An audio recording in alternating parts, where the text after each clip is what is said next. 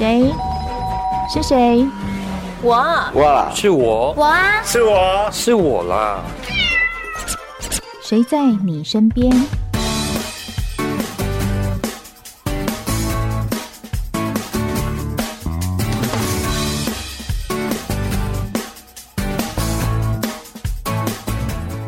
听众朋友您好，欢迎收听今天的节目，我是梦萍。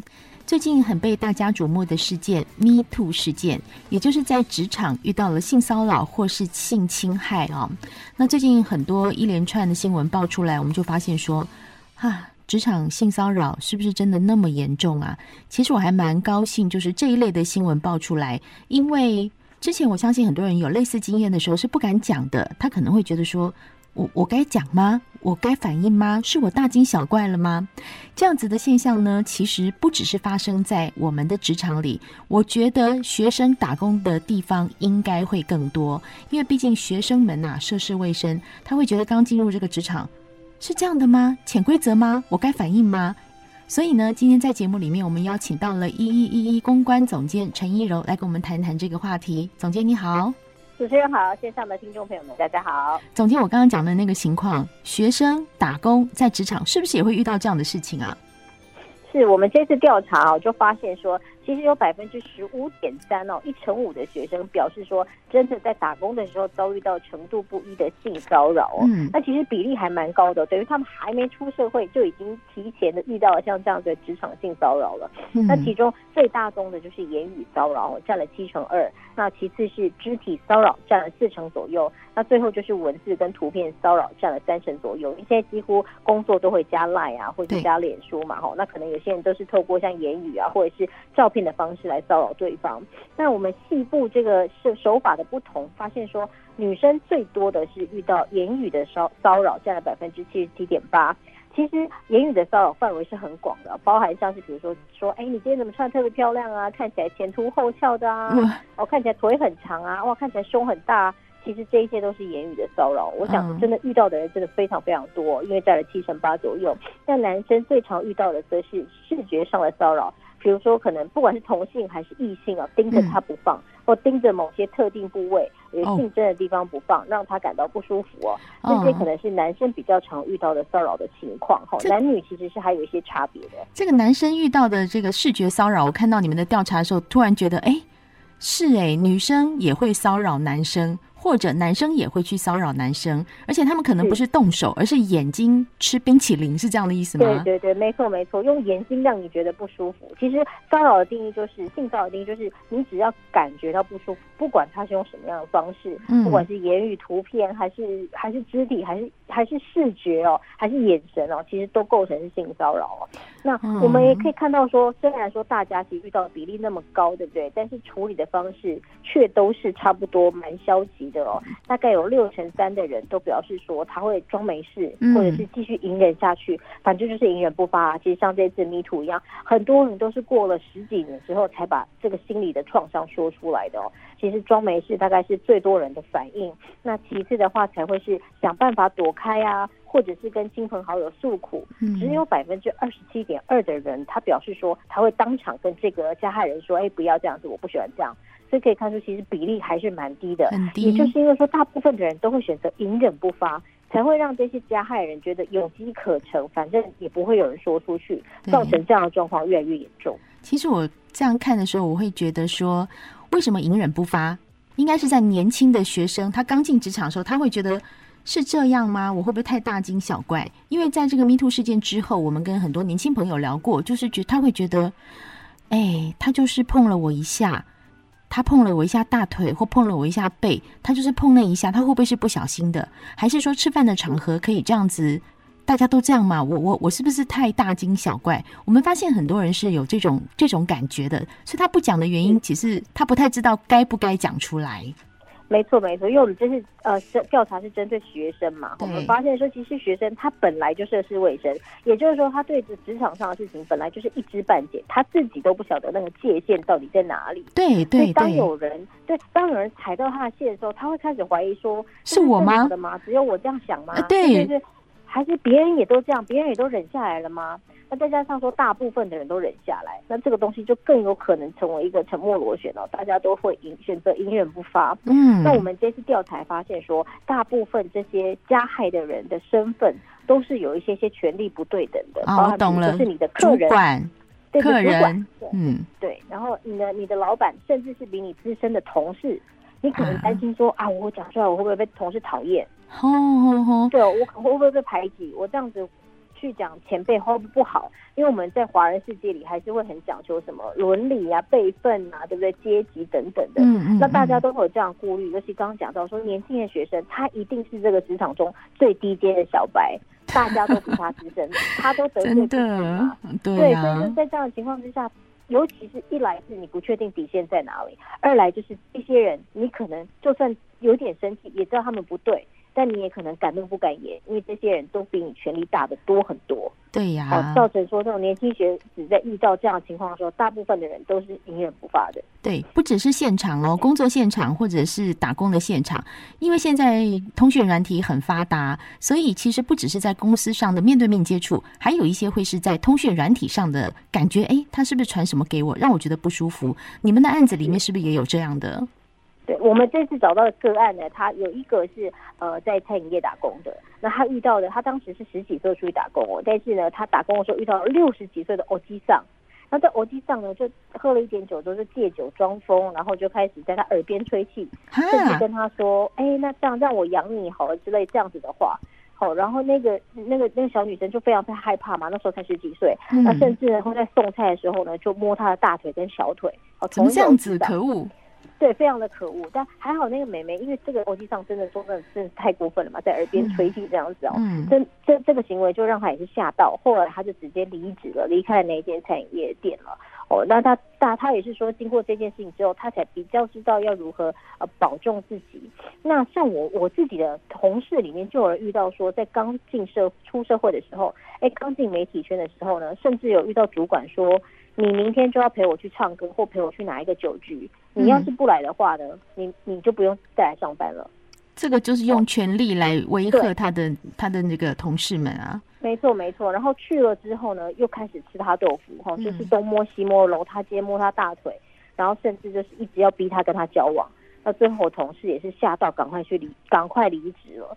但是我想，这是比较勇敢的表现，一定有人会被吓到，可能趋于他的淫威，就照着他的话去做了。嗯、要告诉现在的年轻朋友们，如果你接到这种简讯，你不要害怕，你给他截图下来，对，就截图，你不要怕。对，这因为 MeToo 事件出来以后，我们很高兴，是说有人敢发声的时候，你知道那个群体力量，哎，他敢讲，我也可以讲，我不用再害怕这种事情。所以年轻朋友们，如果你发现，呃，你的主管或你的客人、你的同事，对你有不礼貌的行为，真的不要隐忍。那有证据留下来，嘿，你他有把柄在你手上，搞不好以后他更怕你，对不对？没错，没错。嗯、而且我们也会建议说，呃，学生如果不知道怎么处理的话，你至少一定要跟你身边的亲朋好友讲。哦，他们至少有些社会历练嘛，会告诉你说你应该怎么样去捍卫你自己的权利。那其实现在学校也蛮重视这件事情，像学校的辅导室都会以后有相关的窗口来帮助学生处理这些在打工的时候遇到的疑难杂症。嗯、哦，所以一定要向外面的人求助，千万不要自己傻傻吞下来就假装没事了。没错，今天我们节目中邀请到的是一一一一公关总监陈一柔来跟我们谈一谈年轻学生他们在职场里面遇到的问题。接下来我们也要了解一下，哎，今年的学生们在职场打工的状况怎么样？休息一下，再回到我们的节目现场。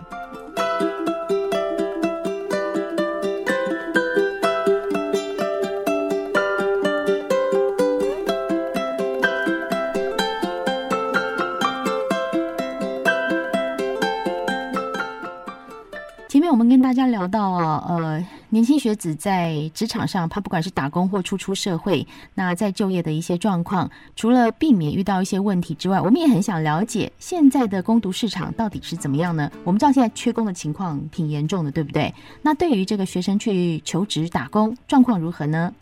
是我们这次调查也有发现说呢，这一次打工的人数呢，其实还蛮多的哦，有七成四的学生都打算要有暑期打工的计划。那最主要就是因为说这段时间是没有课业压力，可以专心打工，那时间比较多，你就可以多排一点班哦，这样赚多一点的钱。也有人希望透过打工去累积一些专业的技能，对未来自己找工作比较有帮助。那也有人认为说，现在是工作机会选择比较多，待遇比较好，时薪比较高的时候。那进一步来了解，学生大概都想要找什么样类型的打工呢？对，发现说第一名最高的还是这个餐厅的内外场，然后最主要原因就是因为现在服务业释出非常非常多的职缺，尤其是攻读的职缺哦，所以这个职缺多，当然大家的选择也会相对比较多一些些。加上说，其实餐饮的内外场的入门的门槛也比较低一点点了哈，所以就成为说大部分的学生都有办法去 apply 的工作。那其次呢，就是行政文书处理，那再来就是补习班的助教行政，那第四名呢，就是台湾到处都有的饮料店哦，饮料店的公主生也是蛮热门的选项。那第五名才是家教老师，但是呢，家教老师就相对来说有一个专业门槛比较高的问题，那时薪也是相对比较高的哦。这这五名大概都是学生比较青睐，会在暑假的时候想要运用时间替自己多赚一点点钱的行业。那我们调查发现说，学生希望哦，可以透过暑假的时间每个月。至少可以进账一万九千八百五十八元，希望可以赚进近两万元的零用钱。嗯嗯嗯，其实学生愿意去打工，我都觉得是一件好事，因为打工其实不只是说赚那个学费呀、生活费，我觉得更大的意义是你在入职场之前，你可以多方的尝试，知道各行各业的状况，对于未来自己要选择的行业，其实是还蛮有帮助的啊、有一件事情，我就比较好奇，想要问。因为刚刚总监有提到说很多缺的，以及他们想找的，例如说像餐厅的外场啊，哈，或者是家教类似这样子。现在学生选择攻读的时候，他们是先看好不好做，还是他的时薪比较高？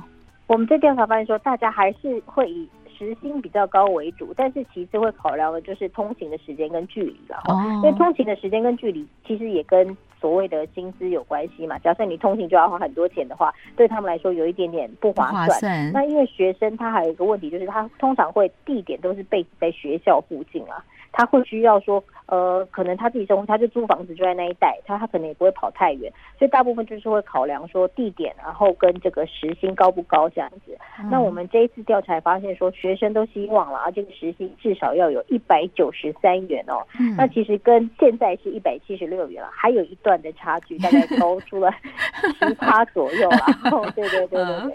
嗯。那这其实也是给企业主一个参考，因为假设说现在是职缺多人少的情况之下，你想要又争取。到好的人才，好的工读生，那你可以参考一下。其实现在工读生心理理想的待遇可能是这样子的。对，总监很聪明耶，总监这样来暗示一下我们的企业主，因为现在真的蛮缺工的嘛。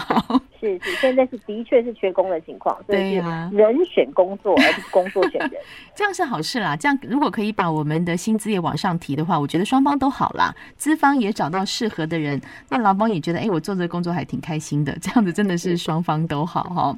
对对对，那如果像刚刚我们提到的学生，他很想要找他心目中的理想，可能一百九十时薪以上的工作，可是大海捞针呢，他他要怎么样去比较容易的达到他想找的目标呢？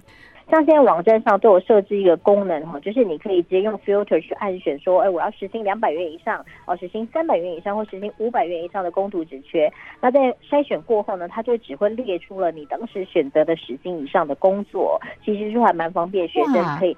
一键哈，一秒钟就只找到自己想要的工作的时薪范围啊！哇，总监，现在我们这个网络的技术真的好进步啊！你知道，你你刚刚这样讲，你知道我脑海里出现什么吗？很像我们在买衣服的时候，我先先勾我要白色，哦、对对对对我要蓝色，是什么这样？啊，对对对，我要及膝这样，所以它是可以挑出一些选项，然后就直接可以找到它比较比较接近他理想的攻读机会，没错，没错，就可以有。找到接近的攻读机会，那也为了说大家方便填履历，我们还有推出十分钟快速简历的功能。过去可能你要申请会员要很久的时间，嗯、那我们现在知道说，其实有一些攻读它的门槛也不是这么的高，那我们就推出说，你其实只要花十十分钟简单填写，你就可以马上注册，马上去申请新的工作，去找你要的打工。嗯，就是希望说可以节省学生的时间嘛，不管是你在注册的时候节省时间节省起来了，还是你在找工作的时候，哦，你找你理想的工作也有这些相关的选项，让你更快速媒合到你想要的工作。嗯，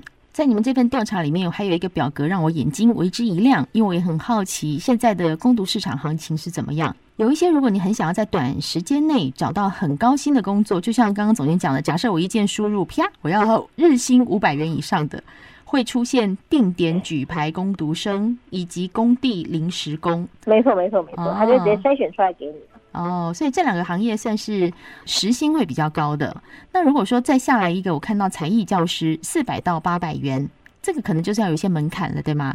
对对对，这就是有点站在刚刚那个家教里面了哈。但现在家教的话，当然就是根据你自己的行情会有不同的差异。像我们之前访问到有一些是在教人家 coding 的。他是电子学院相关的学生，哦，他就教别人写程式，这甚至是一个小时可以喊到一千到一千两百元的时薪，嗯嗯嗯，对对对，所以像这样子会门槛稍微高一些些嘛，哈，但是时薪来说，嗯，相对也会比其他的两到三倍。嗯，那还有一个清洁人员写的是三百到四百元，这个清洁人员指的是清洁什么地方哪一类呢？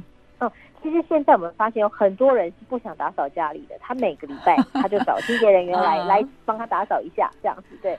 其实这个东西还蛮盛行的，哦，然后加上说它没有什么门槛，其实就是打扫。那你可能只要经经过简单的几个小时的训练就可以上工了。那再加上说它是接案式的哈，就是肯肯定可能是今天一个案子在新庄，哦，下一个在三重，看你自己要不要接。它相对来说也比较弹性，但是因为它。总归还是算是呃高劳动密集的体力活了哈，嗯，所以它会跟工地临时工一样，它是高度的体力活的话，它的时薪通常也会比较高一些。其实如果愿意做的同学们，我倒觉得这是一个蛮好的工作哎、欸。你看一个小时三百到四百元，然后打扫家里，有时候你帮妈妈打扫也是要打扫啊，对不对？没错，对，所以还蛮鼓励的。我觉得这都是一个好工作。那无论如何，还是回到我们讲，学生们愿意。在职场上付出一些心血，然后去赚取一些自己的生活费，我觉得那都是一举两得的事情。或许在攻读的时候，你可以先去多方的尝试，有三或四年的暑假可以去多方的尝试。其实我每次看到这种呃人力银行提出来的一些职业，我都觉得哇，百工百业耶，好有意思哦。很多行业其实我们像我自己，我这一生就只能做 传播，然后文字工作，很多事情我是没有看到的，所以我会觉得好好好奇哦。是，所以其实现在行业是越来越多。随着比如说疫情也好，或者是科技也好啊，都会有一些新兴行业嘛。像是其实外送员也是这几年才很夯的嘛，对，或是什么电商小帮手也是因为电商崛起才有的。好有趣哦。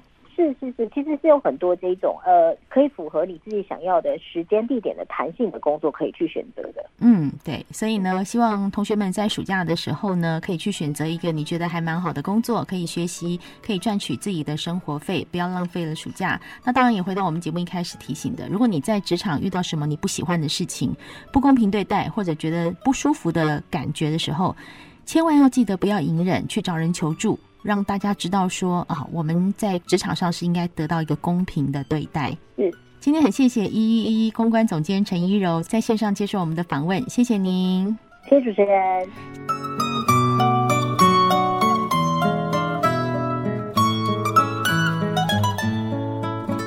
谢谢您收听今天的《谁在你身边》，我是梦萍，我们下次见喽。